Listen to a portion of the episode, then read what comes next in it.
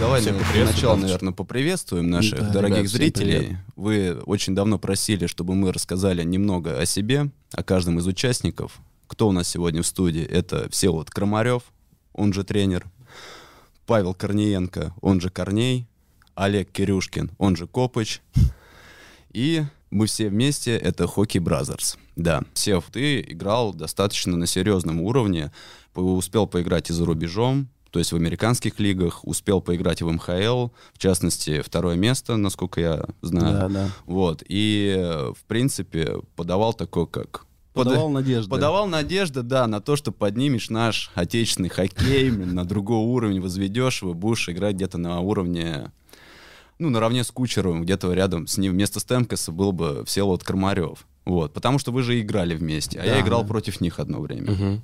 Короче, вопрос такой, с таким послужным списком почему ты не заиграл? Да. Наверное, так, да? Основные причины. А, ну как, начать издалека? Ну, вообще, Или- ну, типа, ну, всем же интересно, кто где играл. Просто Да. где, где Ну, играл, какие контракты, может, Давайте были тогда прикольно, начнем интересные. а, с, вообще с того, как я пошел в хоккей. Я не буду углубляться в подробности, я расскажу вообще, почему так получилось.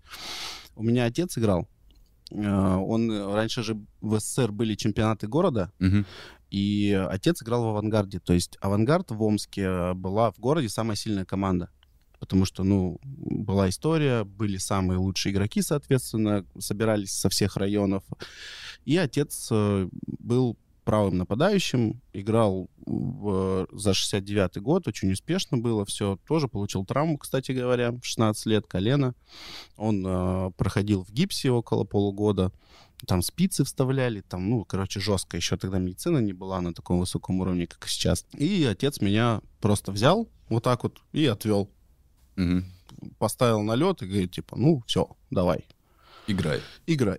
Да, а все, чтобы тоже было понятно, это было в Омске, а, потому что я и родился в Омске, у меня родители там а, познакомились и жили, хотя родились они в Казахстане, Вот родители из вот. Казахстана.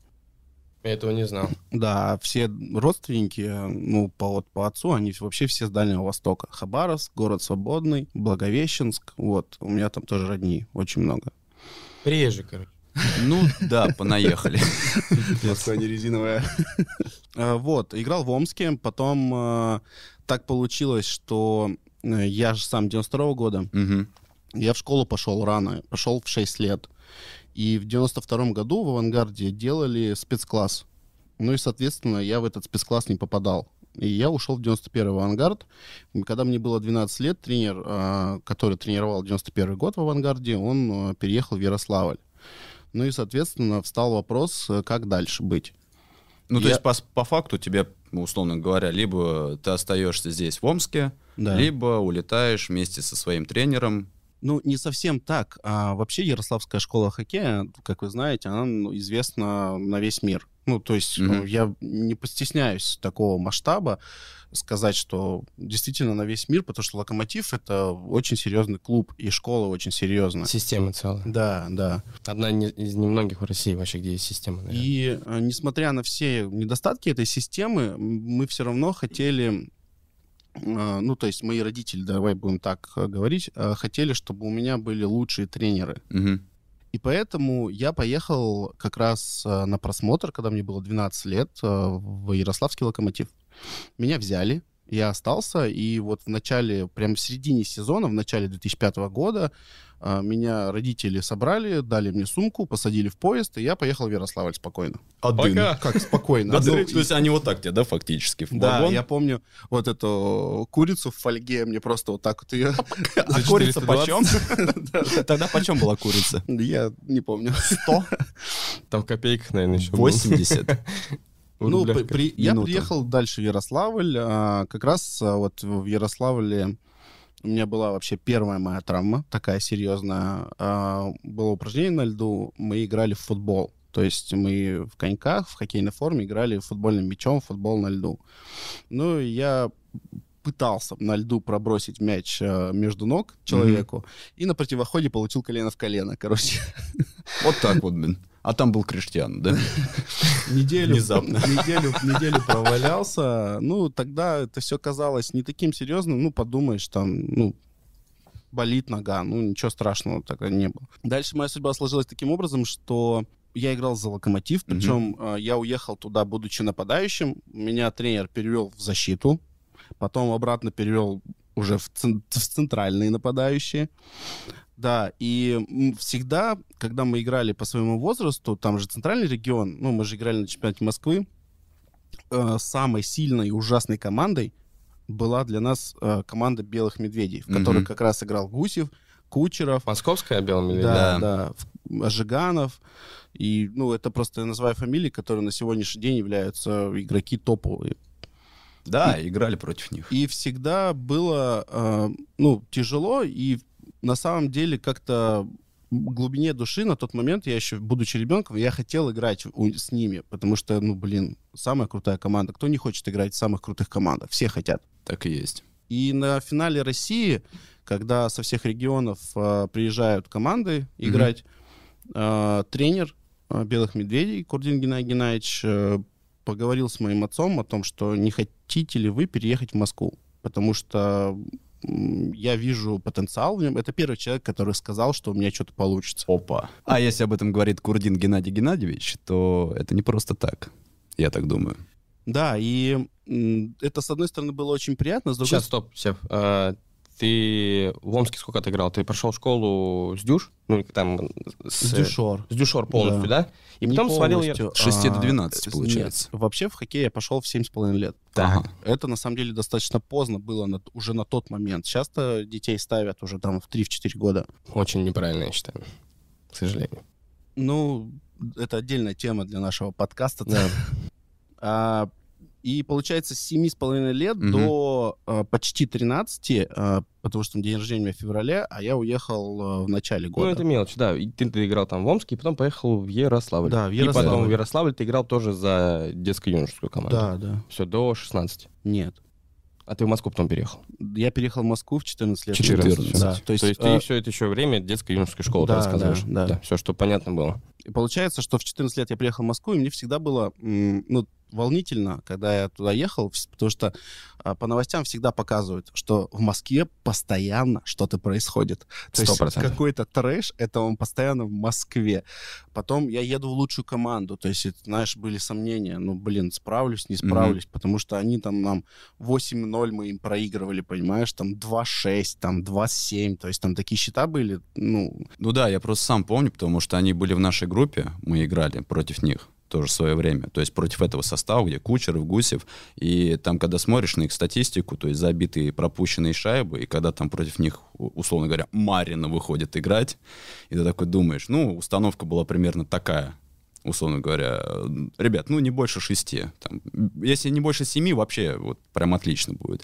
А один раз мы с ними даже зацепились на выезде и проиграли со счетом что-то вроде 4-5 или 2-3, вот как-то так это 3-4, было. Или по-моему. 3-4, да. Да. Господи, мы чуть ли не герои. Родители их стоят, говорят, все, это, говорит, наша команда, аплодируют, а мы сами ощущаемся великими. Ну, потому что проиграть белым медведем с таким счетом, особенно на выезде, это что-то вроде Я подвига просто было. не понимаю, Белый Медведи, я когда играл по детско-юношеской школе, Белый Медведь была просто команда. Нет, ты Были понимаешь- сильные ЦСКА, там, Динамо, Мгм. Витязь, э, Локомотив, жесть просто тоже. Ну, а Белый я просто мне рассказывать даже не верить, почему именно там такая команда сформировалась. А, потому что Непонятно. тренер такой был. Да? Да. А на самом деле, вот сейчас люди, которые ко мне обращаются за советом, куда отдать ребенка, в какую детскую спортивную школу, Мгм. я говорю, вы не смотрите на название школы, вы смотрите на тренера. Неважно, у кого, э, ну, какая будет эмблема у тебя. Важно то, чему ребенка научат. Научат ли его играть, научат, а, обучат ли его правильной технике катания, владения клюшкой. Вот э, ты скажи вот это родителям как раз, которые посмотрят. Родители. Ну, правда. серьезно, все, почти все зависит от тренера. Потому что вот Гусев с Кучеровым, их Геннадий Геннадьевич как взял в самом детстве, ну и Ожиганова тоже, они прошли прям с самого детства до выпуска, будучи у Курдина Геннадия Геннадьевича. Мгм. И я помню, как сам э, Геннадий Геннадьевич рассказывал, что очень много игроков от него уходят, потому что это белые медведи, а не ЦСКА. Мгм. да. И э, людям важнее, чтобы у них было ЦСКА, хотя, по сути, это ну, стадия обучения у ребенка. То есть он еще не представляет никакой клуб, даже если ты как родитель болеешь там за Спартак, и Мгм. ты хочешь, чтобы твой ребенок играл в основе Спартака. Он также может у хорошего тренера обучиться хорошему скиллу и потом пойти и играть за основу Спартака. Да. Вот. И вернемся к теме Твоей моего переезда. Да. я приехал в Белый Медведи. Получается, до вып- с 14 лет до выпуска я был в Белых Медведях. Потом был первый драфт КХЛ, если вы помните, а, где а, в этот драфт попадали все ребята, начиная с 89 по 92 год рождения. Мгм. И каким-то чудесным образом, я не знаю каким, я оказался в списках, ну там же есть а, рейтинг, типа Да-да-да. как он в НХЛ делают а, рейтинг предрафта. Я в этом списке оказался 29-м по всей России среди 89-го, 90-го, 91-го и 92 года. Ну, Ну, у тебя это- статистика была какая-то хорошая, или ну, в чем причина? У меня, Чё? у меня статистика всегда была средней. То есть, ну, топовая статистика была у- там у Гуся, у Кучера, у Галла еще был у нас такой парень, э, центрально нападающий. Вот Мгм. у них была тройка, и они были всегда в топе. Ну, может, а рассматривают не только статистику, а Нет, именно игровое мышление. А кто-то должен же смотреть, ходить на каждую игру. Ну, получается, ходили тогда люди. Бог его знает, я думаю, тренированные. вряд ли, честно, вряд ли. Ну, вот такая история. Ну, прикольно все равно, какая разница, как, ну, попал Ну же. да, в любом случае есть итог. И я все, я подумал о том, что, блин, круто. Ну, короче, я, я посчитал там по а, номерам выбора, ну, как наивный э, молодой человек, Мгм. думая, что они будут выбирать по номерам. И я такой думаю, меня, по идее, должен выбрать Хабаровск. Ага. Думаю, у меня еще в Хабаре родня живет. Вообще. Вообще супер. Просто. Поеду, Хм. красная икра, летать по 8 часов. Балдеж, лыжи, Да. вот это Ну, гора, когда ты молодой, тебе вообще все равно. Ты хочешь попасть в КХЛ. То есть, ну, вообще. В итоге не выбрали меня, не выбрали много... Какой год был выпуска? Выпуска именно. 2009 был, А по-моему, еще год. КХЛ-то не существовало. Почему? 2010 Существовало. В 2010 же не, не, КХЛ. существовало КХЛ. А су- подожди, Суперлига до какого 2010 года? уже КХЛ существует. Нет, давай посмотрим. Опа. Я ставлю на 2010. А мы сейчас ну, блин, ну посмотрим. может быть 2009. Пока мы не посмотрели, пишите, в каком году образовался КХЛ. Пишите, что с лицом Копча. Что с моим лицом? Пишите, когда я наконец научусь нормально кататься. Ну этим заниматься надо серьезно. Ну, я занимаюсь. С кем? С Денисом Вячеславовичем. КХЛ образовался тренера. 27 марта 2008 Он то же самое года. тебе А, говорит. блин. Он то же самое о тебе говорит. 2008. Блин, я что-то был уверен, что в 2010. Ну Нет. ладно, ничего страшного. Да, и это был, Проиграл. по-моему, 2009 год, когда придумали драфт. Ну, соответственно, на драфте То есть это не был попал. самый первый драфт в истории. Да, Мгм. да. Мгм. А, ну поэтому и три года, потому что сейчас, наверное... Ну, Поэтому тебя и поставили в первые строчки. строчки. Ошиблись просто. Неопытный еще Типа был. рандомом кинули, да, игроков. Кто это, Крамарев? Давай. 29 ему подойдет, или что там было. Да, 29 номер был. Вот, и, соответственно, в 2009 году, э, так как я остался без команды, э, я уехал в Америку. Где как раз Опа. я попал э, в команду, в которой был Денис, Артем, Жора Громов. И вот там мы все познакомились в 2009 году. Что за лига? Э, IGHL она называлась, э, International Junior Hockey League. По рангу там, типа, По CHL, там, э, Нахл есть. Э, Ну, это ты очень высоко взял. Ну, А, примерно, там если от них и Дальше отталкиваться. вот э, есть... Там э, же их просто хреново туча этих Ну, лиг. если брать Америку, вот как раньше было, было USHL, потом Нахл, под- USHL или CHL? Или... USHL. А CHL в этом... States Hockey Да, да, League да. А. CHL это как... э, Это отдельно именно CHL канадская. это канадская. Ну, я да. просто вместе их беру. Ну, все-таки Америка, Канада там более-менее. Ну, понятие одинаковое. немножко разный хоккей, и все равно я считаю, э, считаю что CHL э, посильнее. Сильнее. Да. Ну, так все считают, на самом деле. Да. Вот, сейчас они э, переформатировали э, эти лиги и названия их поменяли, поэтому не знаю. После Нахла шел Джонни Рей, Junior B, и э, потом уже начиналось э, там школьные и как они назывались там. Студенческие какие-то, школьные Нет, студенческие а, лиги? Там получается, что играли топовые школьные команды, Ага. э, там ребята со школ были. То есть сейчас в, в Америке у каждой школы почти есть своя команда. Да, хоккейная. да, Мгм. и есть свой Я в ледовый. шоке просто с этой И, системой. и каждый Ну, это лед- офигенно, и это у каждой школы офигенно. еще ледовый. И Да, это круто, да. это то, к чему нужно стремиться на самом деле. Вот, и получается, ну, вот эта наша лига, она котировалась как Junior B. То есть реально уровень игры был, ну, очень стрёмный. Мгм. Прям очень. Но Мгм. так как э, не было вариантов... 16 лет или в 17 Ну, короче, 16-17 это уже в 17, Америке тусовался. 17 лет, да, мне Мгм. было. 2009 год, этом Мгм. мне было 17 лет. Как раз вот где мы познакомились с ребятами. А, подожди, а вот эм, кто там, получается, Даниил Тарасов? Даниил Тарасов, по-моему, если я не ошибаюсь, он был в USHL, у него была какая-то проблема с трансфером, с документами, и поэтому он попал к нам просто... Как ну, пересадочный пункт, ну, условно грубо говоря. говоря, он приехал к нам покататься. Ага. Тарасов, который сейчас в Акбарсе. Да. Да, да. То есть вот такие еще фамилии могут встретиться внезапно. У него, по-моему, была какая-то проблема с оформлением трансфера. Я не помню деталей и могу ошибаться, но, по-моему, это было так. И поэтому он приехал к нам. Мгм. Вот. Потом, э, получается, я, закончив сезон в Кейп-Коде, это так команда называлась, Кейп-Код Капс. Junior Бикот. Ну, да, она не котировалась. Ну да, там Junior прям- B. да, просто Junior B, Junior, пускай будет, да. Junior. Немножко, может, накинули. Парочку, Ну да, да, да. перескочили через Для статуса, да-да-да.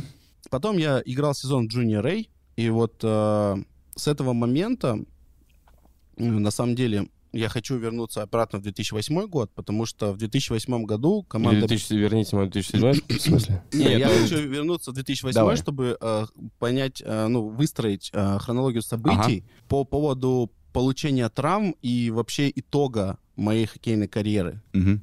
То есть с того момента, как я переехал в Москву, у меня постоянно какие-то травмы ну, были. То есть они были именно в тот момент, когда я выходил на пик формы. И тогда я думал, что это какое-то испытание для меня, что мне надо преодолеть там и так далее. И был очень обидный момент в 2008 году.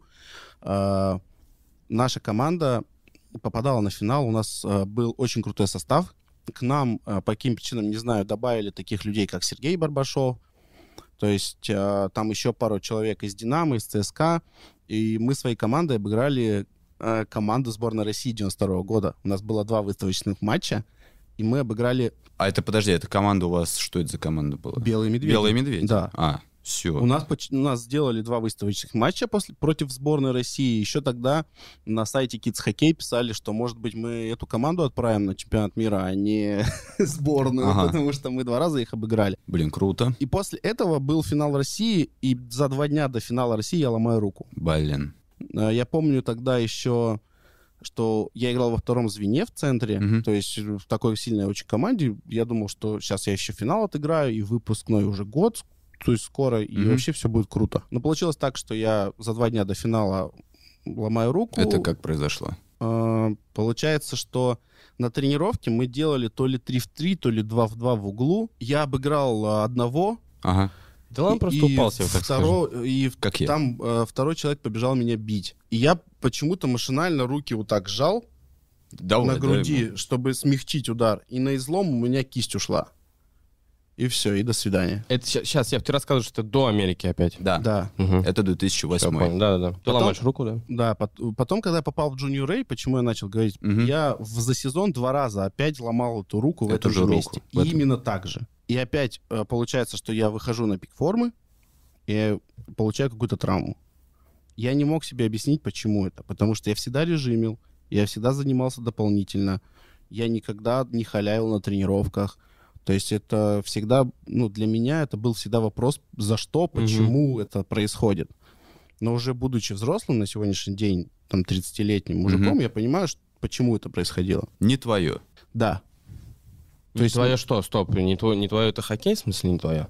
Ну, должен был быть другой, да, какой-то... Объяснение? М? Это типа объяснение, то, что хоккей это не твое? Я не согласен с этим. У меня на самом деле по, по поводу травм очень много было вопросов. Я тоже спрашивал там, там, почему так, почему так. Я тут думал, что просто ты недостаточно профессионал. Просто э, травмы это часть спорта, любого спорта. И если ты не получаешь травмы, значит ты профессионал топовый. Если ты получаешь много травм, как бы ты ни играл, значит, ты недостаточно профессионал. Потом я думал, что это просто так бывает в течение обстоятельств. И на самом деле непонятно, почему так происходит. Вот ты говоришь, ты режимил. Вот ты сейчас сказал, ты, я типа режимил, все, я не халтурил, там, вредных привычек не было, но все равно ты получал травмы. Это большая загадка, почему так происходит. Но все-таки, мне кажется, это течение обстоятельств, а не то, что это там не твой путь туда-сюда, мы выбираем сами Не, просто путь. я как фаталист, я считаю, Вот, что... ты фаталист. А мне да. кажется, все более проще. Ну, просто так, так вот случалось, к Ну, сожалению. мне кажется, что может быть проще фатализма. Ну, это, это, крайность все. Ну, так случалось, к сожалению. Если мы обратимся, допустим, там, э, какой-то научной, скажем так, точки зрения или там э, с точки зрения именно устройства нашего человеческого организма, тогда да, возможно, мы просто неправильно делали обследование, возможно, что-то нашему организму Не конкретно хватало. в единичных случаях не хватает. Может, и, не соответственно, как раз вот эти нагрузки, которые мы Мгм. себе Вот даем, я- они усугубляли ситуацию. Как тренер-методист я могу сказать, что любая травма происходит на переутомлении. Либо психическом, либо физическом.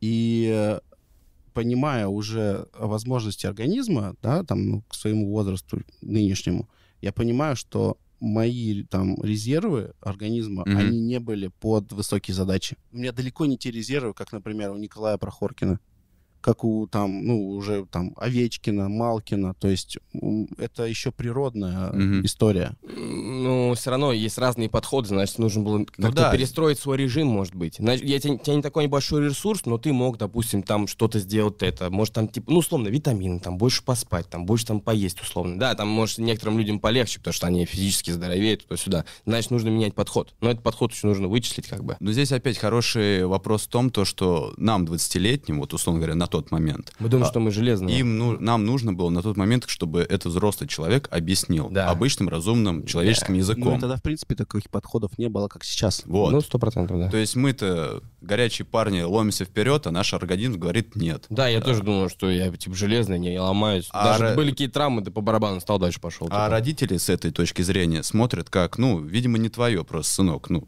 Не, не, не, могут и так. по-разному Ну, по-разному, смотрят, на да. Здесь опять-таки... У меня никогда не было такого, что мне говорили, что это не мое. Я просто... э, Мы когда дойдем до конца, вы поймете, что а, почему вообще я пришел к этому К этому понятию именно. фатализм. Давай. Да, потому что дальше было вообще очень интересно.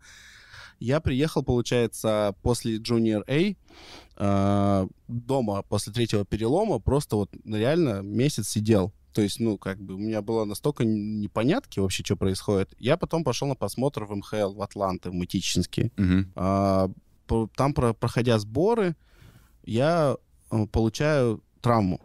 У меня просто болит левая кисть. Я не могу понять, почему. То есть, ну, я пошел человека бить, он немножко увернулся, и я левой рукой попадаю в борт и пробиваю как бы руку себе. Мгм. Она меня болит. Почему она у меня болит, я понять не могу.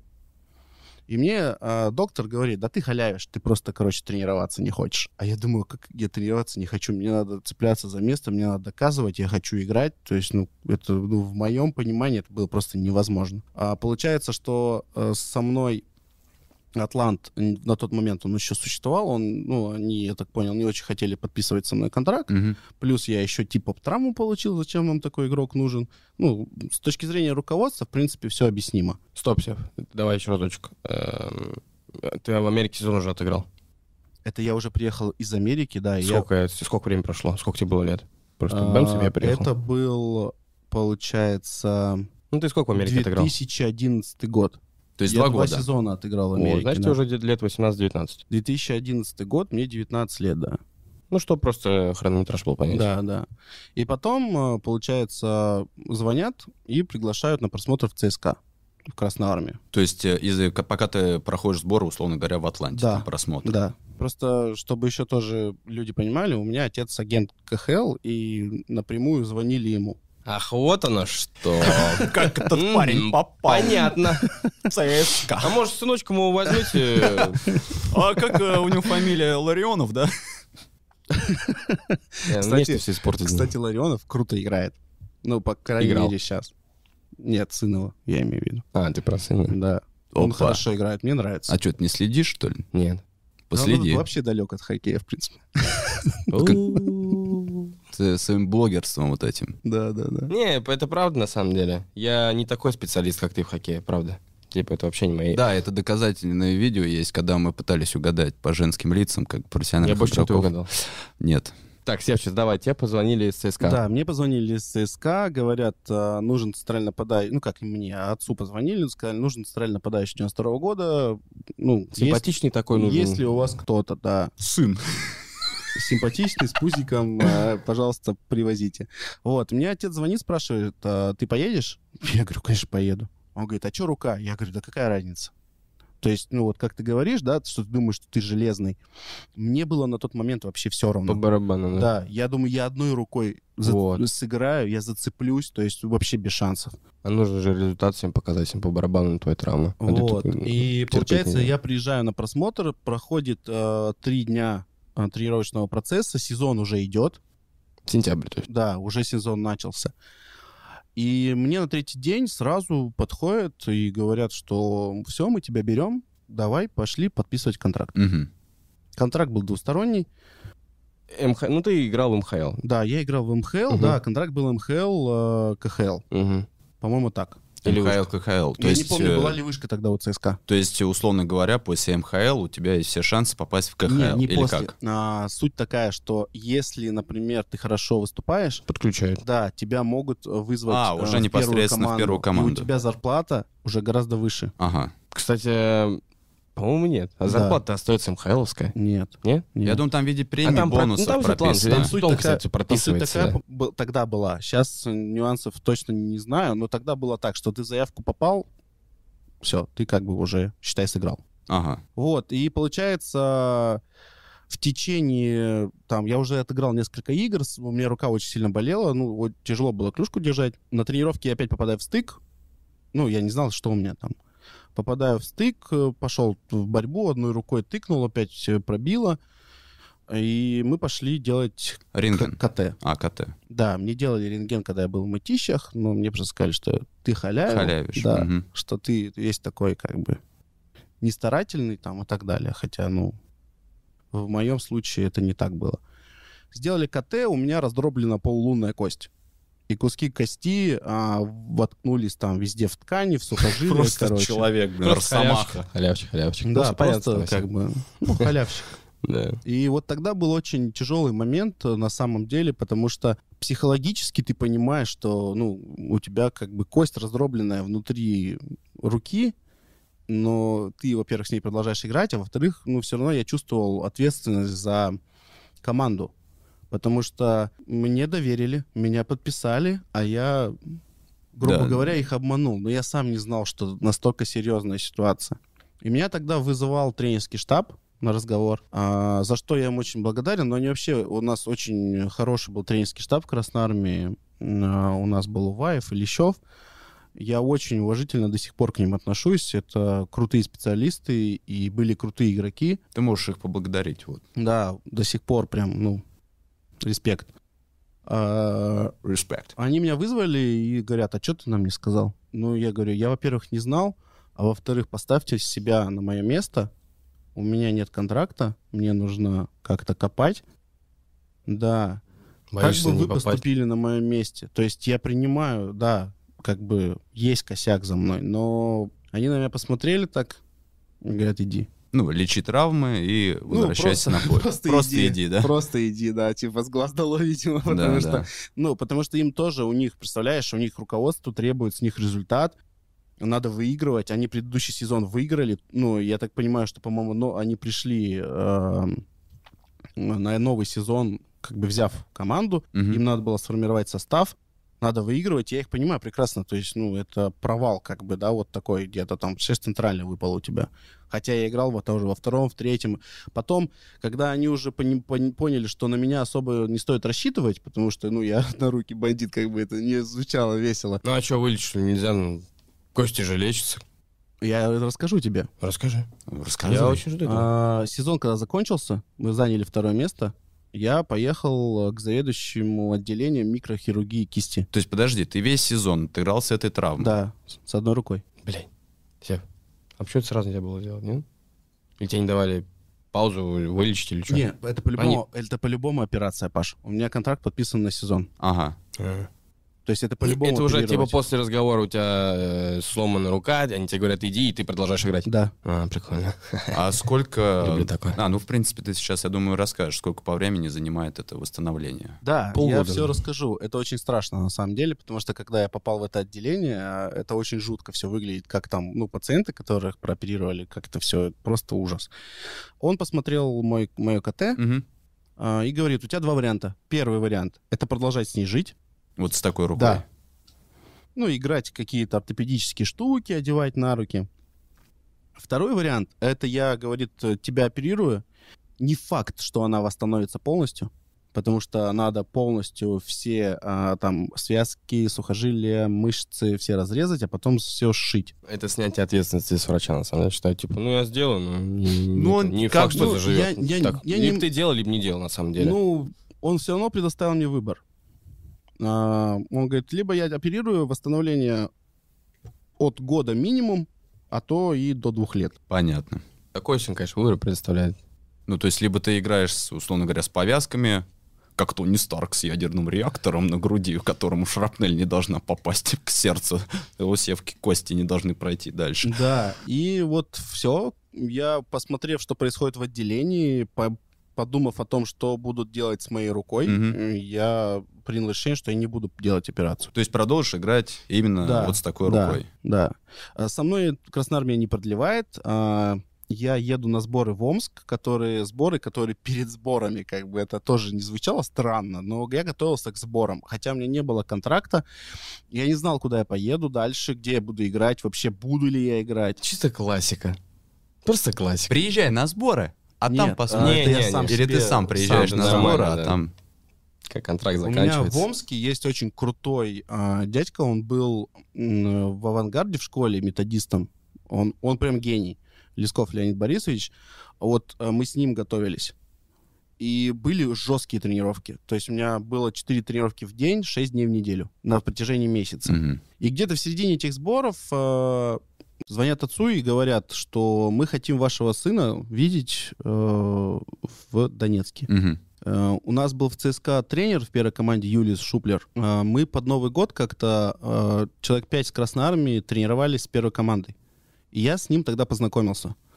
Потом на следующий сезон, когда вот у меня Красная Армия не продлила, э, Шуплер поехал главным тренером в Донбасс. Ну и, соответственно, я не знаю, его ли это конкретная инициатива Команда была. там как называлась? Донбасс называлась. Так и называлась. Да, Все. да. Ты не знал? Нет. Интересно. Ну, Мне тоже. Вот, и получается, я, будучи в Омске, э, в таком состоянии, что я не знаю, какое у меня будущее Летом. летом. А, Я а нач- ме- а месяц какой примерно? Июнь. Июнь. Середина июня. Ну, И- еще нормально, в принципе. А? Середина июня еще нормально. Ну, блин, понимаешь, все равно стрёмно. Ну, понимаю, да, конечно. То есть ты готовишься, но ты не понимаешь, к чему ты, да, к чему ты готовиться, в Бывало принципе. такое, да. А сейчас отступление. Объясните, пожалуйста, мне и зрителям, которые, может быть, немного не понимают, чем а, вот эти месяца, июнь, июль. В июле Что- сбор начинается уже Мгм. у команд. И до июля желательно куда-то залететь хотя бы на просмотр.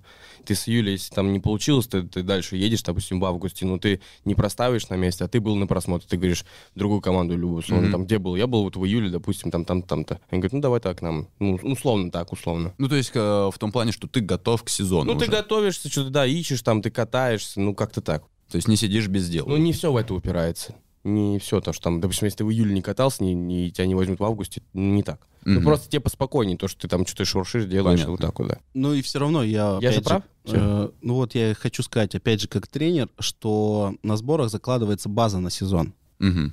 И поэтому, конечно, вот, например, если бы я был тренером, то между игроком, ну, при выборе между игроком, который прошел сборы и который не прошел, при их одинаковом уровне мастерстве или статистики, я бы взял того, кто прошел сборы. Ну, вот то, о чем я, в принципе, и говорил. Да. Ну, вот, да. Вот, и, соответственно, я начинаю еще усерднее тренироваться, и у меня перед э, э, отъездом из Омска было три дня выходных, чтобы восстановиться после подготовки. И мы с моим другом поехали в кино. В кино. Да, просто, реально просто поехали А вечером. что за фильм? А я не помню. Я Ты, по- ты, наверное, подрался, кисть травмировал? Да? Честно сказать, лучше бы я подрался и травмировал кисти. Мне продуло ухо. Элементарно. Нет! Мы пока ехали... Не, просто, чтобы вы понимали, тогда было какое-то лютейшее жаркое лето. И, И ветер холодный. Да, но и так как мы, ребят, простые, мы ехали на Ладе Калине, и были открыты Ку- окна. В кабриолете? Да, срезанной крышей. Что-то ухо дует. Бам. Я, кстати, чтобы вот добить этот прикол, я реально целый месяц на тренировке ездил на тройке, на «Жигулях». Мгм. 73-го года выпуска, потому что мне нужна была какая-то машина, и батя мне такой, типа, а, давай, вот там мы у наших друзей, он, ну, там, друзья занимаются продажей русского автопрома, и мы взяли машину, и я ездил реально месяц, у меня в э, окне вот так вот торчала отвертка, потому что окно падало, если отвертку не втыкаешь. Я хотел, так- я, я хотел сказать, там даже лоб- лабаш продувает, наверное. И самый прикол, что Там мухи вот так летят. как-то На лобовом они вместе с тобой на тусовку мчатся. Да, да, да, Самый прикол, как-то утром я выхожу, мне надо ехать на стадион, но у меня утром был бег и ОФП. Бег. Бег, да. Бег и ОФП, я выхожу, и выхожу из дома, сажусь в машину, а она не заводится, и я открываю капот, а у меня украли аккумулятор. А там надо отвертку в аккумулятор ставить просто. Не, реально, Ты сделал что? Ты открыл такую же машину соседнюю, да? Так оно и работает, круговорот аккумуляторов. Не, я доехал на такси, а в этот день меня возил мой друг Кирюха Старцев. Он сейчас в Казахстане играет 89 года. Крутой парень, но, к сожалению, удача так Кирюха, не повернулась к нему парень. Лицом. Да. Он, кстати, смотрит наши выпуски. и Кирюха, ставит спасибо, лайки. что смотришь выпуски. Да. Вот, и получается, что мне надуло ухо, и я приехал в Донецк э, заболевшим. То есть я уже к моменту, когда я прилетел в Донецк, э, я чувствовал себя не очень, у меня была температура 37, и, короче, я закидывался разными всякими там таблетками, то есть что-то пытался как-то вырулить ситуацию, потому что, до, ну, до этого, даже когда я болел, я всегда пытался пользоваться, ну, минимально вот этими химическими всякими делами, то есть я старался себя не, гру- не Настой, грузить. Да, вот да. это вот Чай всё. с малиной, Чай. побольше водички, там, лимончик, там, знаешь, что такие. А тут я прям, ну, у меня все, пожар, мне надо вообще. И получается, что я приезжаю, а сборы, они с 15 июля. Мгм. Ну, там, или с 12 первую команду собирали, я не помню уже точно, но я поехал на первые там несколько дней со второй командой, которая играла по украинской хоккейной лиге. Мы поехали на сборы в Евпаторию. Мгм. Мы приезжаем в Евпаторию, там плю- плюс 36, сразу у нас кросс, Классика. а я с температурой, 38. И, короче, это было адски, реально. Ну и особо никаких медобследований. То есть, ну, меня спросили, все нормально, все нормально. Все отлично. Да. Он там стоит. Вообще старался никогда особо не говорить там ни про свои травмы, ни болячки, там, ну, как бы никому не интересно. Ты должен результат давать. И э, получается, у нас какой-то второй или третий день, и за мной, при, при- ну как за мной, это потом я уже узнал, приезжает человек, мы играем в баскет. Ну, вечерняя тренировка, уже она заканчивается, мы играем в баскетбол. Э, заходит э, такой молодой парень, я не помню, как его зовут, он был администратором в первой команде, и он говорит, кто Крамарев? Аккумулятор верни. Я, ну, в, в- в контексте... Он такой говорит, кто Крамарев? Я говорю, я. Все, собирай вещи, мы едем в Донецк, э, летишь с первой командой в Финляндию на сборы. Опа. Так ты уже в Донецке же был, не? Нет, мы были в Евпатории. Он был в А. Евпатории. Да, со второй командой. Со второй все понял, да. А тут он летит, получается, с первой в Финляндию. И я вижу пацанов, которые в команде, они так на меня смотрят, типа, что... Почему он? да, а не я. Такие, типа, что это, кто? А я еще особо не успел там за 2-3 дня с кем-то там, ну, у меня были знакомые там, д- такие дальние, но чтобы прям с кем-то сдружиться, и все такие, типа, почему его забирают? Почему он с первой... Кто он вообще? Да у меня батя агент просто пацан такой. И Сева Сухан таким, как как какая-то наушник. Поехали туда. Вот, и я с ним, у меня, у меня температура фигачит, А мы на машине из Евпатории едем в Донецк, я помню ночью, я что-то просыпаюсь, у меня какая-то лихорадка, я не понимаю где, что я, как, короче, ну жесть. Я приезжаю в Донецк, было круто, мне сразу дали целый баул одежды, там коньки, форма, тапки, там спортивный костюм, у меня до сих пор шорты лежат, я в них разминаюсь, ну ты... Гель для душа был? Нет. И мы летим в Финляндию на сборы. Первый день тренировочный проходит, на второй э, день на утренней тренировке. В Хельсинках? Э, нет, я не помню город. Не Тампере. Не Я помню. просто единственный город, который знаю, Хельсинки. Отлично. Ну, короче, какой-то город в Финляндии. И чтобы вы понимали, состав э, Донбасса был там Женя Додонов, э, Ян Лаца на воротах, Лукаш Кашпар, тройка э, из сборной Финляндии. А, потом было два защитника, один из сборной Словакии, другой из сборной Чехии. Это тоже. команда. Да, Вообще. да. То есть там состав-то был вообще просто, ну, Добрый вечер. я на них по телевизору на всех смотрел, а тут я с ними, знаешь, типа, Юлию Шуплер, то есть для меня это вообще космос был, реально космос. И я думал, что, ну, у меня такое какое-то вдохновение было, знаешь, что, ну, блин, у меня вот есть шанс, я вот уже почти дошел до того момента, когда я закреплюсь. И получается, на второй день, на утренней тренировке, меня подзывает док. Классный, кстати, мужик был, реально. Ну, тоже, я вот от- просто за всю свою хоккейную жизнь, там, небольшую, да, потому что, ну, там, 13 лет, в принципе, я считаю, что это вот не так. Когда люди там до 45 играют, там, вот это крутая Мгм. хоккейная жизнь. И он ко мне подходит и говорит, такой, знаешь, Сев, все нормально? Я говорю, ну да. Он говорит, точно? Я говорю, точно. Он говорит, зайди ко мне вечером, типа, посмотрю, все ли с тобой нормально. И у меня просто, я такой, да ну, блин, типа, что будет, почему вообще у меня спросил, ну, на панику, А, знаешь, на Почему спросила? легкую. Там все, голова перемотана, из уха кисть висит просто на соплях. Так, Вот здесь вот этот блин, компресс. Нормально все, готов играть. Руки нет уже, знаешь, просто. Не, я думаю, что я просто был очень бледный. Я в порядке. Я был, наверное, какой-то бледно-зеленый, и поэтому... Халк. И все, вечером я к нему прихожу, он меня сажает за, за свой За там, комп. да, типа, говорит, да, в доту поиграем. Дает мне два датчика, цепляет на пальцы, и потом такой говорит, ты же болеешь? Я говорю, нет. Там Типа, сразу, да, wrong. Главное до конца топить на своем. Типа, я говорю, нет. Он говорит, ну как нет, типа, что ты меня обманываешь? Я говорю, ну, типа, дал мне градусник, у меня что-то 37,5. Он говорит, ты дебил, типа. А, ну, потому что Черепанов умер уже к тому моменту. И жестко отслеживали эти Мгм. все вещи. У меня, мы когда в «Белых медведях» играли, у нас парень умер тоже вот из-за этого. Он с температурой тренировался. Был очень крутой игрок. Реально, я думаю, что он бы в НХЛ играл. Э, И вот он тоже потом в реанимации там скончался за три дня из-за вот перегруза. Пацаны, не играйте с травмами. Если что-то болит, ну, Да, здоровье, да, оно ни в коем выше, потому случае, что вы реально. себя убиваете, Никаких, и да, дальше не лучше не, стоит. будет. И сначала лучше долечитесь, потому что вы результат показывать не будете. Организм должен быть здоровый у спортсмена, 100%. Да, Тем да. более такие нагрузки, ну, не- нельзя. Да даже если вы не в спорте будете, то у вас еще дальше длинная жизнь. И на эту длинную жизнь тоже нужен ресурс. И не надо его растрачивать, распылять.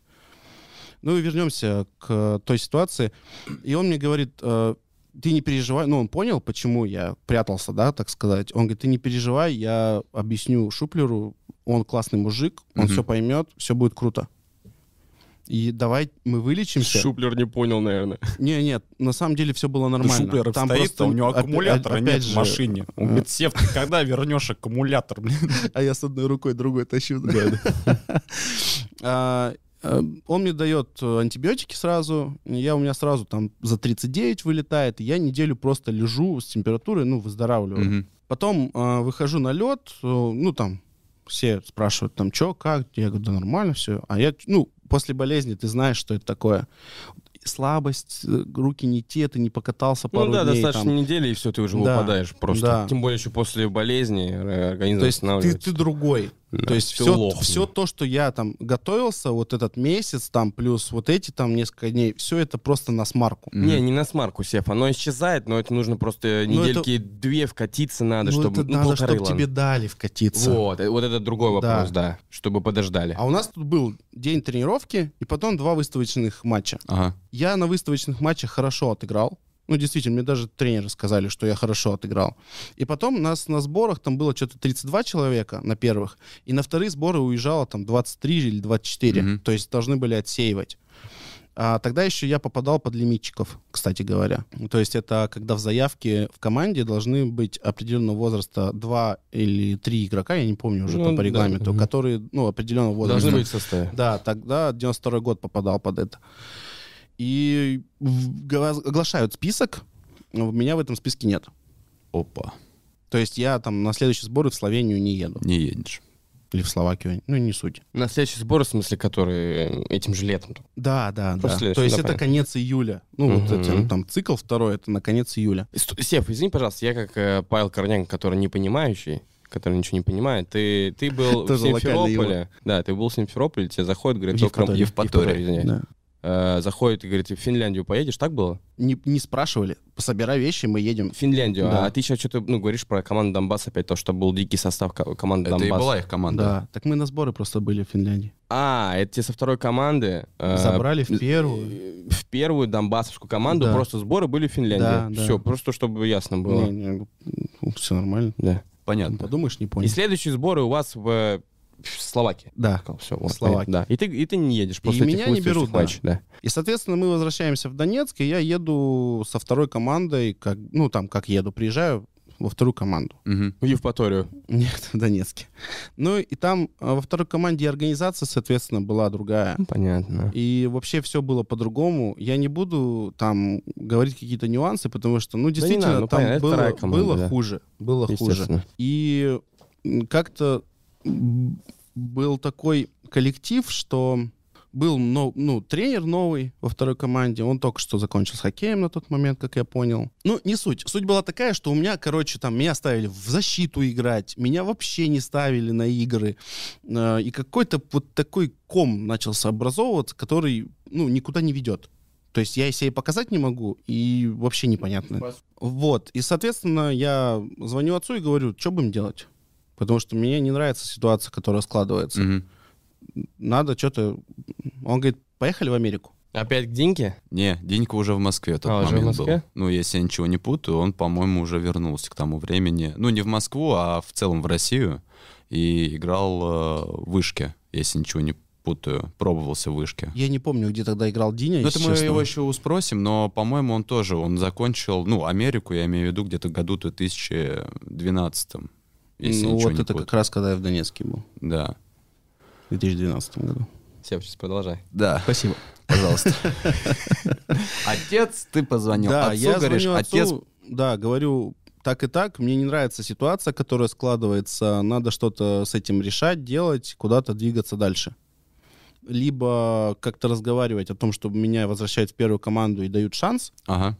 либо надо уезжать. Потому что перспектив вообще никаких. Перспективы. Ну, соответственно, он э, каким, ну, там договаривается с Донецком, с Донбассом, меня отпускают. То есть там у меня еще, по-моему, на тот момент был действующий именно просмотровый контракт. Я уезжаю где-то в конце августа, как раз, когда он заканчивается, сезон начинается. И там через своих партнеров, которые в Америке, я получаю приглашение в команду Нахл. Нахал. Америка Хоккей Да. Окей, э, вторая лига. Да, Правильно я по понимаю? силе юниорская вторая лига, но команды, э, самые сильные команды в Нахл обыгрывают э, среднячков в USHL. Ну там нормальный уровень. Да. Там Ага. Это типа не МХЛБ ни хрена. Это, Ну, то есть, по на- сути, это нормально. Это плюс-минус- второй МХЛА, условно. Понятно. Да, да, Ну и то я бы сказал, что в Нахл игра побыстрее, чем в МХЛ. А, Да, она везде побыстрее в Америке, чем в любом побыстрее МХЛ. и пожестче. А у нас более, как бы, такая тактическая, а у них прям... Ну, там это не суть, да. Ну, все знаешь, ну, они, к сожалению, у них, у них другая система, они по-другому играют в хоккей, и они играют лучше хоккей, чем я считаю. Ну вот сейчас не знаю, как тогда было так. Э, И получается, я жду документы, пока оформляются, и еду, э, потом улетаю в Америку. Чтобы вы понимали, я в Америку летел туда 26 часов общая у меня дорога заняла, потому что я был в Южной Дакоте. Это центральный штат. Команда называлась Brookings Blizzards. И тренер в этой команде а, оказался очень крутой. А, Он потом, э, я следил за ним, он в 2016, по-моему, или 2017 году тренировал юниорскую сборную Америки. Мгм. То есть а, зачастую в Америке происходит так уже по опыту и общения с ребятами, которые там поиграли, и по своему опыту, что а, тренер не совсем квалифицированный. Он есть, он как-то там пытается развиваться, ну и, может быть, развивается, но именно с точки зрения каких-то нюансов хоккейных, именно североамериканского хоккея, вот мне кроме него никто не дал. И он действительно был такой прям погруженный в тему. Я приезжаю туда, э, первая тренировка, а я месяц особо не... Ну, я катался там с кем-то, знаешь, но это все катание вне команды, это, ну, не то. И у нас э, было так, что А, ты, ты просто туда приехал и просто с кем-то катал, чтобы форму не терять. я катался в России, когда ждал оформления документов, а туда я приехал, сразу в команду попал. А, Ага. понял. Ага. Да, и э, попадая, попал в команду, и первая тренировка у нас час льда, заливка и еще час льда. Ну, а темп... Тупейшая система просто. Это, это идиотизм просто, на самом деле. Я не понимал ну, никогда Не этого. знаю насчет э, тупейшей системы, не могу так сказать, но было очень тяжело. Да я понимаю, ну, ну это бред. Ну, усталость тренироваться тоже, конечно. Вот, и он меня вызывает к себе, там, ну, поговорить, там, говорит, я вижу, что ты умный игрок, что ты техничный, что ты Ага. понимаешь хоккей, но ты сырой. Ну, я понимаю, месяц просидел, конечно, я сырой, ничего себе. А тут вышел сразу один плюс один, побегал, и, конечно, ну... Он говорит, я буду тебе давать играть, я буду тебе доверять, но по, это, потерпи, набери форму. И получается, я в первой же игре забиваю гол, в первой же смене, первым броском. Вот так вот. Да, и у меня... Не соскочила. Нет, Не сошла. Не сошла. И я думаю, что все. Ну, надо цепляться за, колледж, за колледж, за универ. То есть я через универ, через колледж э, хотя бы получу образование, выучусь. И, может быть, ну, там, вы знаете, что из университета можно в НХЛ попасть. Э, Яркий тому пример э, Макар. Отличный пример. Да. Я играю, у меня все хорошо, я набираю стабильное очко за игру. Я играю в первом звене в центре, Опа. у меня все нормально. И вот в ноябре, где-то ближе к концу месяца, у меня начинает болеть спина. Да и просто рука. Как ты ухо. запарил, блин. Теперь спина. Да, у меня начинает болеть спина, болит рука же еще левая, то есть это никуда не Ух, делось. прошло. А? Ух, прошло. Ух, прошло. Ух, прошло. Сейчас на Отвертку сижу, знаешь, вообще греет. додумался. Сухо. А, И я почему она, как я понял вообще, что ну, проблема какая-то есть. Я до тренировки э, приходил каждый раз и по полчаса бросал. Мгм. Бросал э, просто с места, бросал сходу, то есть я отрабатывал бросок. И в какой-то момент я понял, что я не могу скручиваться. То есть у меня столько сильная боль, что я просто не могу скручиваться. Ну, я думаю, ну ладно, надо растяжки поделать, там то поделать, это поделать. Вместо бросков начал ходить, растягиваться, но она не проходит. И теперь у меня вот э, такой, мы подходим, я Копычу говорил, потому что какой-то такой момент есть у меня, такой легкой мистики, да. Я 30 я просто очень помню еще по датам, я 30 ноября... Опа, еще и даты включим да, сюда. 30 ноября 2012 года я разговариваю по скайпу с э, родителями, и первый раз, наверное, за все время я решил как-то пожаловаться, знаешь, ну типа вот как-то тяжело уже, все так достало, вот все болит.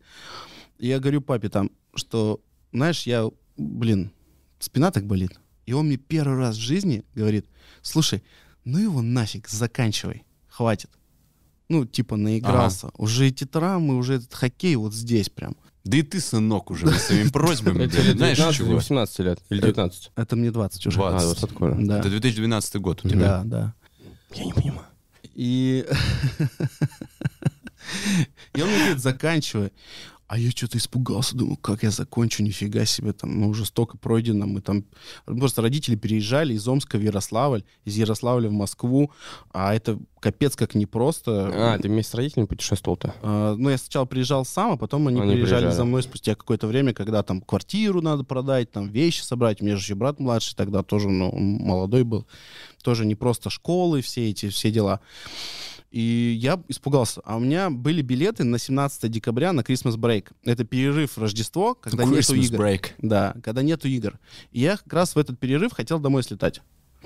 И папа мне говорит, все, короче, давай заканчивай, ну его нафиг. Я сейчас тебе поменяю билет на 4 декабря. Ага. Там в 11 утра есть самолет. И вернешься домой. Я говорю, не-не-не, тормози, типа, хватит. Я говорю, давай, я останусь до 17 я сейчас еще докину там тренировок каких-то, ну, там, растяжки, знаешь, там, может, к массажисту какому-нибудь похожу и здесь. поясница болела или? Поясница, да. Еще покатаемся, в общем. да. Протрузия, наверное, какая-то. Э, да, там протрузии, там... Чуть ли не э, грыжа, наверное, да? Ну, я сейчас расскажу, что там потом мне сказали. А, 4 декабря я в прекрасном настроении просыпаюсь, у меня ничего не болит, у меня все круто. Я выхожу на лед, у меня все получается, все классно. Я, знаешь, на таком, на энтузиазме. Почему так происходило, фиг знает. Но у нас тренировки были за 9 до 10, заливка, и потом с 10.15 до 11.15. Мгм. И нам тренер дает последние 15 минут в районе 11 часов Баллоны. играть 3 на 3. Чего дает? Баллоны. Ага. Нет, мы играем 3 на 3 на все поле. Я, бы, я, я обыгрываю в центре игрока первого, ну, там они откатываются, два защитника Ага. и э, нападающий. Я его раскачиваю, обыгрываю, ухожу влево, и у меня шайба чуть сходит. Я добавляю ногами, по большой обкатываю защитника, вылажу на ворота, мне вратарь пытается выбить шайбу, выбивает мне, попадает в опорную ногу, и я со всей дури, уже играю в визоре, влетаю лицом в штангу. Выбиваю себе два зуба, А вот эта фотка ужасная, которую да, ты скидывал да, чат? да, да, Ха, ужасная фотка. Неприятно. Очень. А у меня разр- ну, разрывает губу от удара, прям дыра, там куски, там все висит. Ну, да, несколько. там и жесткая фотка, я видел такой, типа, ну, у меня тоже губы были разбиты. Ну, там у вообще, да, Севки, да, месиво. там а просто... там, а, а, ну, ты же не испытываешь сразу боль, а, шок. И я просто, ну, как по э- хоккейной этике, я рукой прикрыл лицо и качусь, ну, на лавку.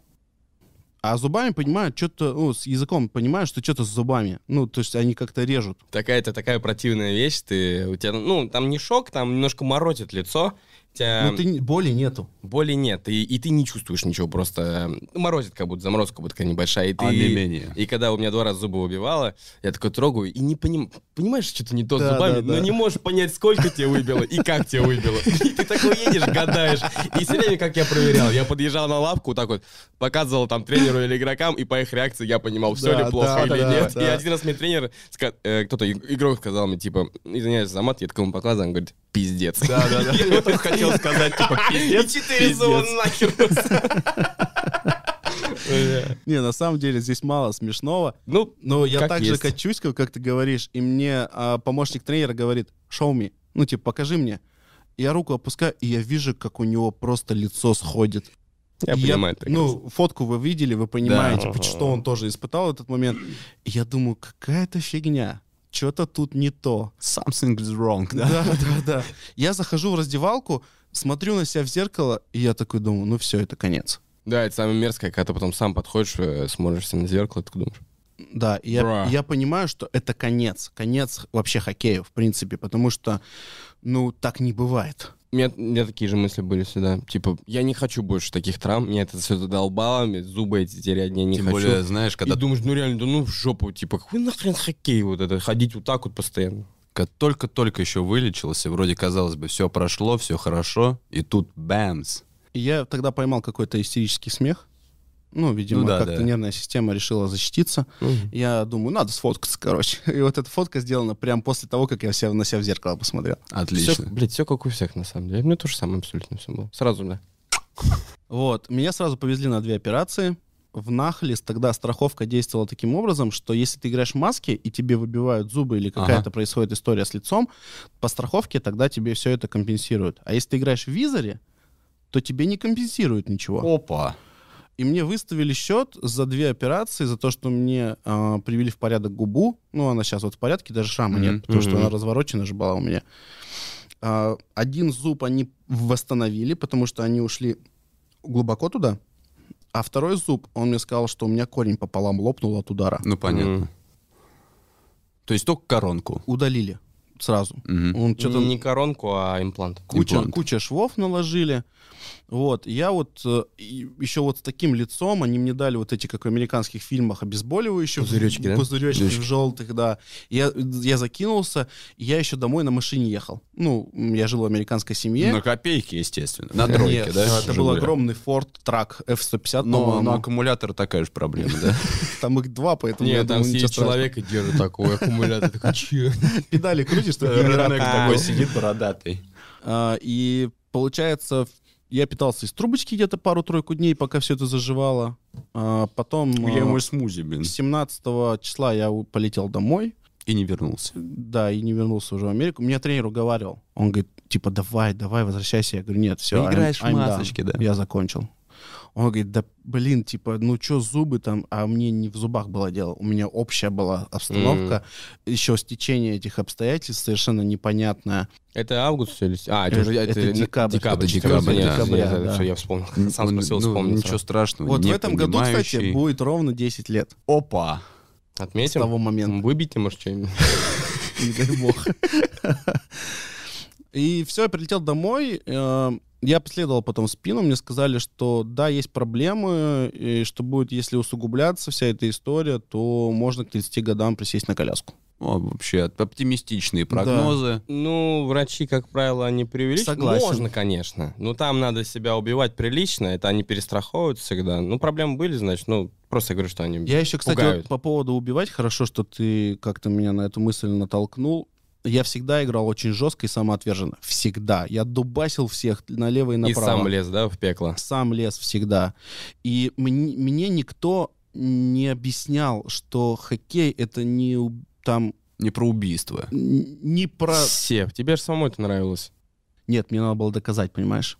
Ну, честно, я тоже всегда дубасился и лез в пекло. Ну, мне это нравилось, мне даже. Хоть я и получал, огребал, но мне нравилось это. Ну, не могу сказать, что я от этого прям кайфовал. Я кайфовал больше от того, когда я забил или отдал, понимаешь? Понятно. Но когда ты выиграл там борьбу жесткую, Это ты же да. тоже кайфуешь. Нет, шайбу это. проиграть нельзя. Вот, это Вот. принципиально. И ты кай- Вот я тебе об этом говорю, ты кайфуешь с этого. Это сто процентов вообще. И мне Азарт никто не такой. объяснил, Ну что плюс надо подсоз- играть в хоккей, Под- а не подсознательно, то бороться. есть ты понимаешь, что если ты, грубо говоря, не будешь лезть в пекло или не будешь вот это доказывать свою, как Это игры, показывать деле. самоотверженность, то тем самым у тебя как бы будет закладываться мысль, что тренер э, будет считать, что ты какой полуфилонишь, Да, условно да говоря. нет, тут просто все по темпераменту разные, Ну и да, стиль да, игры это зависит от характера согласен. человека, на самом деле, во многом.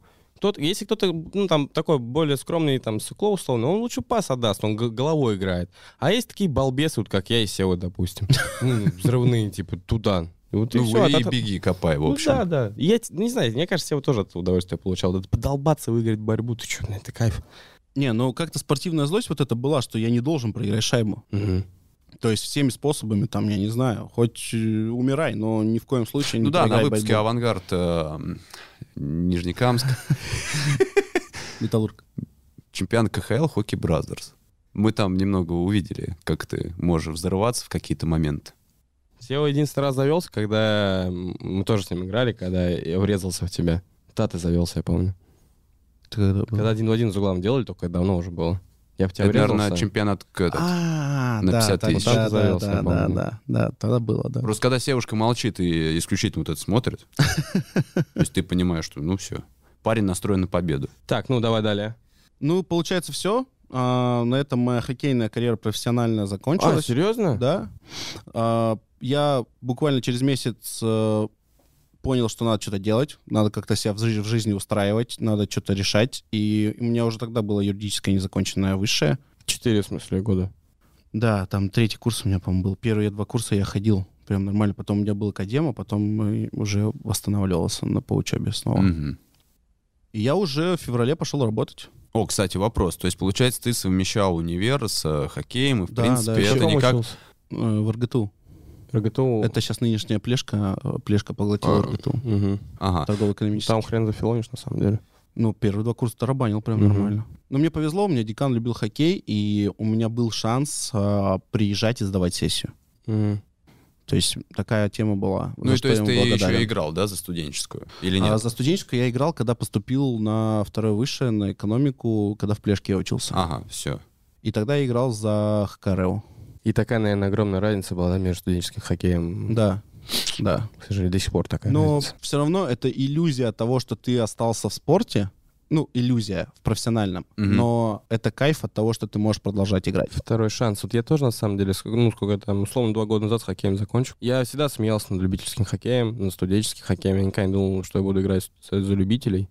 Но, тем не менее, это такой кайф. Вот я попал опять в команду, э, там все эти, ну, в команде варишься, на раздевалке, там в раздевалке сидишь, там какие-то путешествия туда-сюда. Ну, это прям реально душно такая Да, большая. да. И еще в Хорсе такая, ну, очень крутая организация, и ты прямо как будто возвращаешься в профессиональный спорт. Забываешь то, что он любительский, и погружаешься туда. И ты прям Да и в целом ощущение игры самой по себе. Да, Она- и когда ты игра- шанс. играешь, да, с ребятами еще, с которыми тебе приятно играть, с которыми ты понимаешь друг друга, это вот тоже круто, независимо от того, ну, вы играете за Куба Гагарина или ты играешь э, за, там, Ну да, в трудовых на, на- резервах на там. призовой фонд Ну, какой-то. все равно у меня в команде иллюзия создается, то, что ты играешь э, на высоком уровне, хотя он, ну, невысокий уровень, потому что с тобой играют э, пацаны, которые тоже только-только закончили, и послужной список у них не ого-го. Да-да-да. И ты такой думаешь, блин, кайф. Не, и все, получается, на этом моя карьера закончилась, и мы с Динькой и с Артемом всегда продолжали Общаться. общаться, да. Что большая редкость. Э, Ну, вот с- нам повезло, я считаю, в этом плане. Ну, Мы- редко же. Редкость. Сто Редкость. процентов. Условно, ка- команда, ты уходишь из команды, ну, вряд ли ты с кем-то будешь общаться, потому что вы там все в разных городах живете. И вот вы в, кома- в сезоне, типа, будет семья, друзья, а потом как-то вот сезон заканчивается, и все. Так, ну, Как, зачастую. как бы ты не общался с пацанами. да. Вот, и м, в семнадцатом году мы с Артемом начали играть в- за одну любительскую команду, а потом вот в двадцать первом году Денис мне позвонил и сказал, что он хочет сделать такую-то, такую-то штучку в виде Hockey Brothers. Я в 20-м закончил где-то примерно. И, честно сказать, я, сейчас вот помню, что я сказал тогда Денису, я говорю, а, то, что мы любим и хотим сделать, Мгм. ну, мы любим хоккей, да, мы его искренне любим, и мы хотим что-то сделать и для хоккея, и для людей. Это всегда будет успешным. Даже если это не принесет никаких дивидендов, или это всегда будет круто. Я говорю, я согласен, я в теме.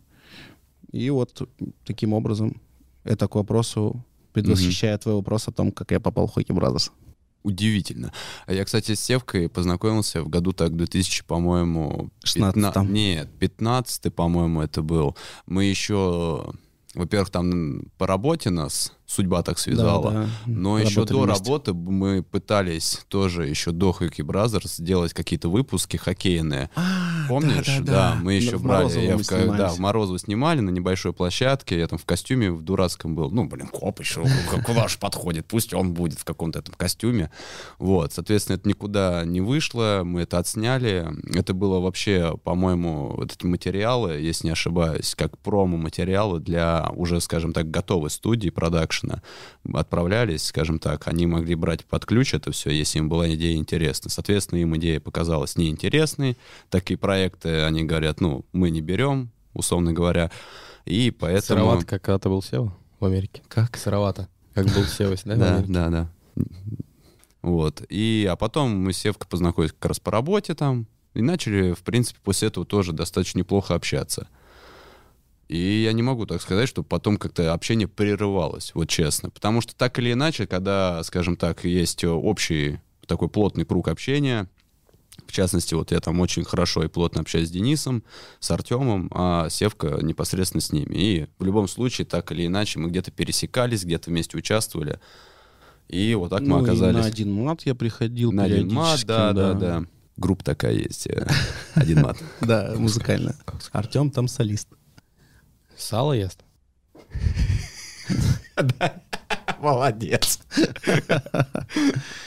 Я вообще что хотел, наверное, как-то не то, чтобы подытожить, но в целом, получается, карьера, может быть, она получилась у Севы и не, скажем, такой длинной с точки зрения именно профессионального спорта, но вполне себе насыщенный, потому что человек успел побывать и в разных странах, Да. и в разных клубах, и прочувствовал разные ситуации, и игровые, и внеигровые, так сказать, вот эти с травмами, микротравмами и решением продолжать э, хоккей на профессиональном уровне или все-таки его уже бросить.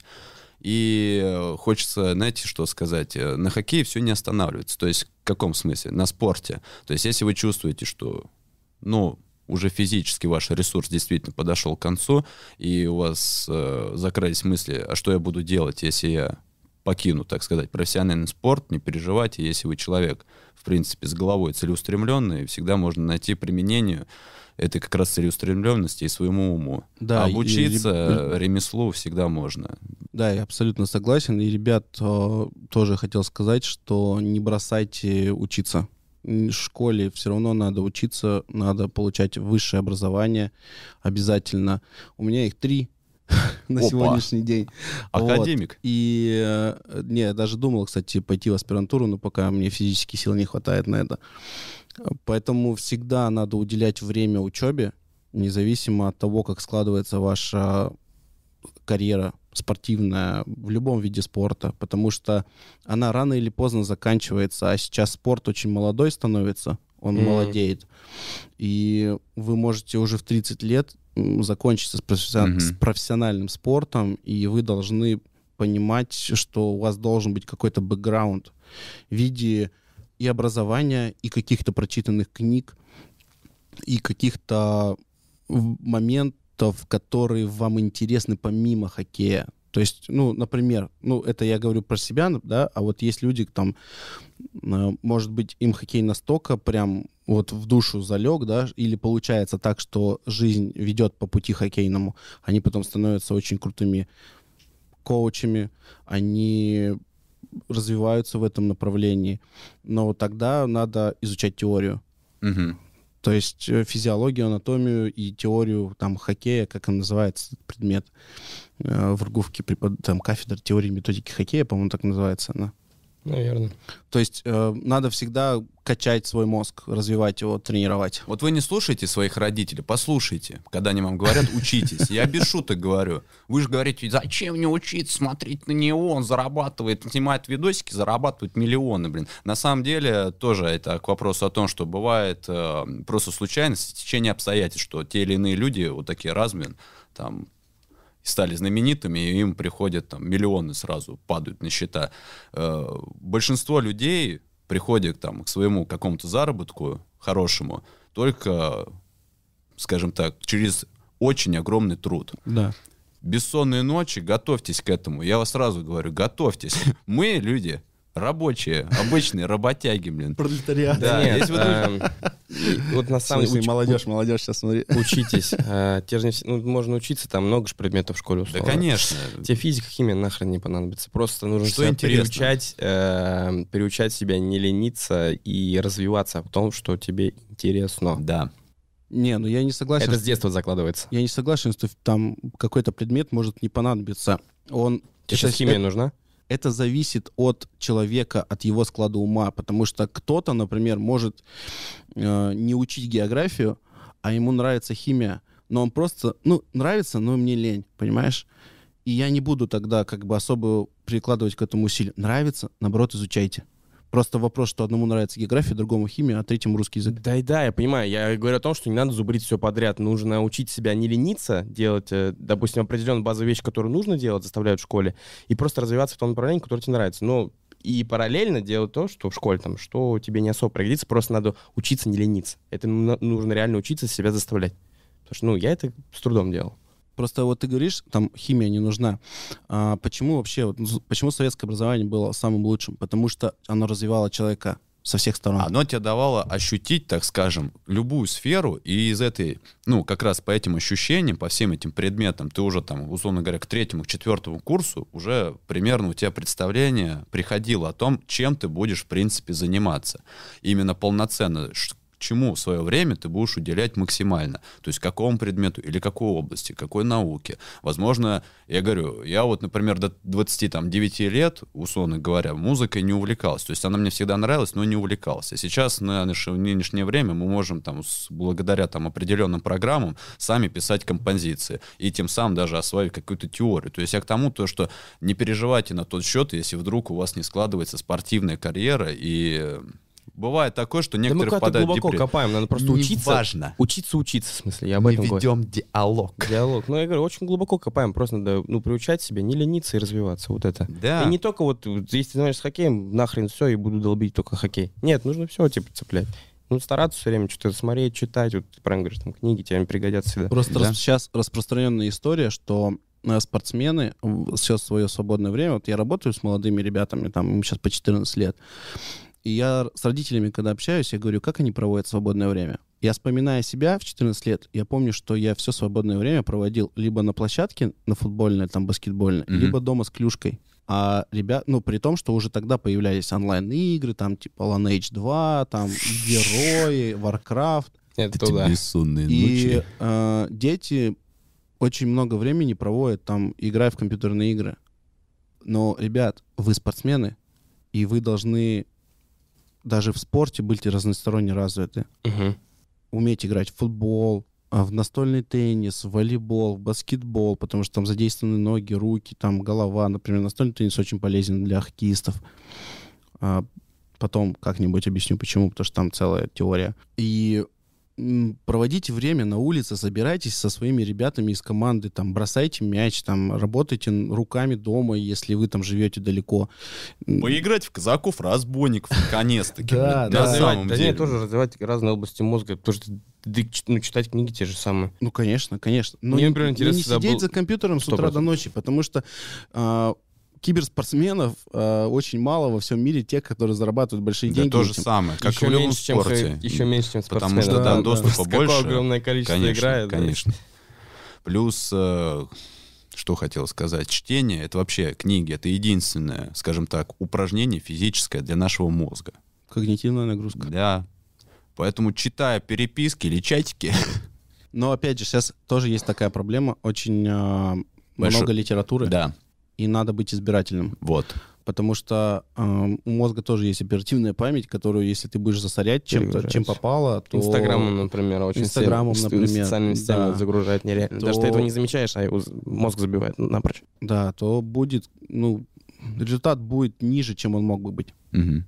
Ну, короче, подытожить можно то, что вот э, тебя там хоть и складывалось все, были травмы, э, по итогу ты закончил. Не расстроился, пошел дальше. Это, у тебя было образование, у тебя, ты был развитый парень, и пошел дальше. Суть в том, то, что даже если вы закончили, не нужно расстраиваться. Жизнь на этом не Да, возможно, лучше закончить раньше, чем в 32 года, играю там, условно, я не хочу никого бить в ХЛБ, и ты выходишь, не знаешь, что делать, условно. Лучше закончить раньше, быть более здоровым парнем, и, и, как я говорил, то, что есть второй шанс. Есть студенческие лиги, есть любительские лиги, в которых я, человек, который думал, что не будет никогда играть в любительской лиге, я получаю удовольствие. Так что на этом жизнь не заканчивается. Я даже где-то, может быть, я и рад, что закончил. Ну, никто не знает, как повернется. Да Вот, даже я и- вон счастлив, блин. Я вчера вон упал вот лицом на борт. Вот и казалось бы. А мне на самом деле кайфово даже с одной стороны было. Вот э, с точки зрения того, что никогда за Травм не было. да? травм не было, потому что в масочке всегда играл в детском Ничего хоккее. хорошего в травмах нет, на самом Ничего деле. хорошего нет, но я, вот то, я, именно весь я, весь перекошенный нафиг просто. как 24 взрослый года. человек, могу сказать, что я немного кайфанул от этого. Ну, реально, вот правда. Это Вот такой бам, Это такой, азарт. ну, азарт именно. Вот именно дух вот этой игры какой-то. Ты еще и победил, ты такой на эмоциях, классно, повредил себе нос. Я еще хочу добавить, что я очень благодарен своим родителям, а, даже несмотря на то, что у нас с ними вот именно в подростковом возрасте, да, и когда ты не понимаешь каких-то моментов, ты с ними споришь, ты противопоставляешь что-то. А я благодарен им, что они все равно смогли меня убедить в том, что а, и учеба важна, а, и какие-то моменты, а, связанные с чтением, важны. Потому что ну, у меня бы голова не работала так, как она сейчас работает, если бы я тогда этого не сделал. Мгм. Ну, то есть не учился бы. Я очень сильно любил русский язык в школе, реально. Очень сильно любил. Поэтому слушайтесь родителей. Йоу. Они вам точно зла не желают, а хотят для вас самого лучшего. Поэтому они уже тоже многое в своей жизни прожили, имеют опыт, и этот опыт ценен. Просто у каждого он свой. Вот почему мы говорим про родителей, потому что у нас аудитория, просто понимали, может, на то взрослый смотрит, почему мы так много внимания уделяем там родителям, детям, то есть, да, потому что у нас аудитория достаточно молодая, Очень. да. И чтобы они, они, кстати, как нас смотрят, копируют, и чтобы ребята понимали. Такие, йоу, шикарный салатик. Ну, они же слушают реально. Да, да, да. да. Мы, Копируют. мы ругаемся матом, мы можем себе иногда позволить, вы это Но не мы тоже впитываете. находимся на льду, это эмоции. Конечно. Тяжело Э, себя А, сдерживать. Я когда покупал коньки, вот мне э, девушка из Питера привозила коньки, я забирал, и я говорю, типа, вот мы, я говорю, мне стыдно, да, когда мы ругаемся матом. И меня за это мать ругает туда-сюда. Он говорит, на самом деле, ребят, ничего страшного, это идет от родителей детей, которые смотрят. мгм. Если ребенок понимает, что это плохо, он не будет и поругаться. То есть, ну, не берите Ну да, да, ответственность на себя. То есть это где-то это применимо реально. То есть можно где-то мутюкнуться, ничего страшного. То есть, ну, поливать постоянно нельзя, но тем не менее от родителей тоже много идет. Ну, давай мы с другой стороны посмотрим. Ты приходишь на матч КХЛ, условно, да, ты со своим ребенком сидишь около стекла или около лавки. И там есть тренер, И- да, который... и там «Вау, всегда, ну, это эмоции, это живая игра. И там всегда будут какие-то, ну, слова. А извините меня, без русского мата иногда донести до человека очень тяжело что-либо. Особенно, когда, Это например... целое искусство на самом деле. Тем более еще когда высокоточные вот эти летят сразу, люди- как пули прям. Блин, это на самом деле вызывает восхищение, когда человек говорит чисто, без мата, и ты э, слушаешь его, спускаешь слюни просто, и, он без мата, ну, это реально живые примеры у меня были, без мата может такие вещи донести, как это очень круто. Ну, то есть можно, можно это сделать без мата. Of А, course. Олежка еще Oh, человек, yeah. э, служивший э, срочную службу О, в армии. там. Как никто другой понимает это. Че, стоишь? Стой, ну. Там немного Так по-другому. точно. Там немного по-другому, конечно, было. Но там, там было 80% мата, 20% русского языка. И иногда тяжело было понять, что от тебя хотят. А, еще важно отметить то, что, что я заметил вообще за свою тоже хоккейную карьеру. Тупые люди, тупые хоккеисты, они не играют. Вот, опять же, о всесторонней развитости. Если хоккеист, э, парень развивается по разным сферам, у него работает мозг, он точно... Это все переносится на площадку. То есть, ну, как я Принятие заметил... решений, быстрота да, да, принятия элементарно. решений. Просто на- наперед где-то подумать. Если человек развивается, он и на льду то же самое будет проецировать. То есть тупые они не играют. Они могут только под бортами херачить. Ну, вот есть, шайбочку так что- бросил, и побежал, да. Обучение, образование — это вопрос в том, то, что это везде пригодится. И на льду, и вне льда, и после. У меня тренер говорил, кстати, он такую поговорку, она мне прям на всю жизнь запала. Он говорил, как в быту, так и на льду. Опа. Ну, о чем я и говорю. Тоже, блин, вот как тоже эм, замечал то, что у- у на сборах, ты на сборах. все там вчетвером живете э, в номере. И у одного там вещи разбросаны, носки по разным углам комнаты. И то же самое, на лед выходит человек, и у него вот как будто можно провести параллель. То есть у него сумбур на льду, сумбур вот у него в номере, где ты с ним живешь. Беспорядок. Беспорядок, да, хаотичность, вот. И, и, и его научить намного тяжелее. А если вот ребенок, он все, у него там все сложно по полочкам, он более обучаемый. Потому что ты ему говоришь, он это впитывает и непосредственно... структурирует. Да. И переносит все, ну, старается, наверное, как бы вот так вот тоже. Себя нужно воспитывать во всех аспе- аспектах. И Мы, конечно, я классно это такое все это говорю, такой, типа, умный, хотя сам такой балбес был, честно. Кто из нас Вот не был мы поэтому об этом и говорим, чтобы те ребята, которые нас слушают, а, они наш опыт перенимали. То есть учились не только на своих ошибках, но и на чужих, на наших, потому что у нас у каждого есть свой жизненный опыт, который мы можем поделиться с ними. Да, и просто порой дети не слушают своих родителей, не слушают тренеров, Да. потому что они в их жизни как... эм, Они постоянно, Постоянно, еще... да. Постоянно как должное. А есть, типа, мы и можем подсказать, так что, ребята, это мы не выпендриваемся, мы не блатуем здесь сидим, а мы рассказываем реальные вещи, которые, возможно, стоит прислушаться к ним, послушать. Что мы и- шишек уже достаточно набили. Я вон у меня... Ну, на носу у тебя шишка, смотри. Да, вот, пожалуйста. Это те вещи, которые вам помогут э, либо заиграть, либо как-то определиться после того, как вы не заиграете. Вообще, в целом, в жизни все пригодится. Опять Да просто на самом деле быть более устойчивым. А какая разница, заиграл ты, не заиграл? Жизнь Ну. на этом не заканчивается, и жизнь не в том, что ты постоянно будешь там хоккеистом или ты должен быть знаменитым, богатым. Нет. Жизнь, она более многогранна. Поэтому, чтобы, условно говоря, быть, ну, такое, конечно, банальное слово, но мне не нравится, стрессоустойчивым, Ну, адаптироваться вообще Да. к разным жизненным более ситуациям. адаптивным быть. Понятно, да. да, понятно, об этом нам легко говорить, но это тяжело понять. Говорить об этом очень легко. Просто бывает, ты сейчас работаешь, завтра ты уволился, или тебя уволили. Тебе нужно находить другую работу. То же самое, Ну, говорю, как это не важно. В спорте, в учебе, то же самое. Ты э, учишься, учишься, потом у тебя раз внезапно вот осознание того, что тебе вообще не хочется здесь учиться. И самое главное, спокойной головой всегда принимать все здравые решения. Ну, Слушай Да, еще умных людей. Помню, мне- я помню, вот как Крыльевская МХЛ только открылась. Мне сколько, лет 17, что ли, было, не помню. И я с самого начала, тут Крыльевская МХЛ зародилась. С самого начала там сбор отпахал с июля, там с 10, наверное, до сентября. И мне так говорили, то, что, типа, нормально, там, для второго, третьего звена 100% ты пойдешь, как будешь играть сезон. Я еще до этого нигде не играл вообще. Ну, не- ну, то есть, условно, у меня детская школа была, и все. И думаю, сейчас у меня МХЛ контракт будет, думаю, здорово. И все, меня в сентябре тоже выгоняют без объяснения причин. А хотя мне говорили то, что, типа, все хорошо. Мы, по-моему, чуть ли не, ну, реально встают такой чуть ли не до слез, думаю, да почему так, типа, старался, бегал все туда-сюда. Хотелось бы повеситься реально просто, этот хоккей вонючий. Вот, и сентябрь уже хрен знает, куда ехать. Не помню, что дальше было. Хочется вспоминать. пошутить, можно? можно. Надо было не бегать, а играть, Паша. Опа. Думай головой своей, прежде чем бегать, блин. Да Это тебе не аккумулятор воровать. Так обидно было вообще, блин. Из э, Жигулей троек. А, Я думаю, Да, но тем не менее, я так крылья советов люблю.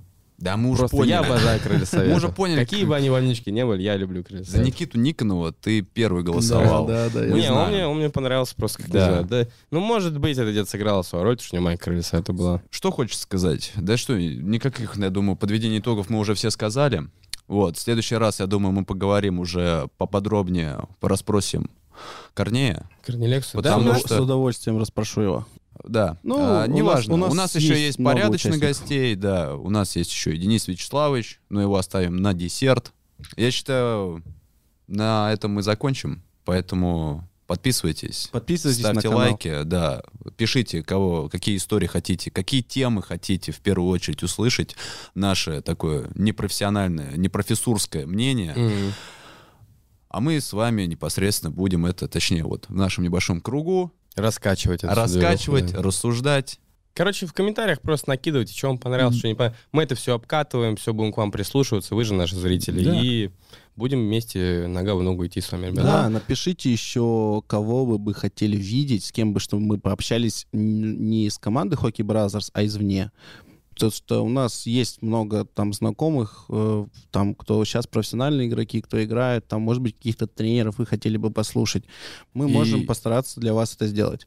И стоит отметить, что не только из мира хоккея, потому что, мне кажется, любой спорт, он так или иначе Саша очень... Вот, Да, так, так или иначе очень похож, даже если, если это киберспорт. Да, просто пишите, кого бы хотели видеть у нас, чтобы мы с ней пообщались. Мы с радостью приложим к этому усилия и постараемся пригласить к нам гостя и пообщаться с ним. Да. Так что Всем Всеволод, Так что Корней. всем привет, вы были на, были на Спасибо. канале Hockey Brothers. Всем это Всем пока!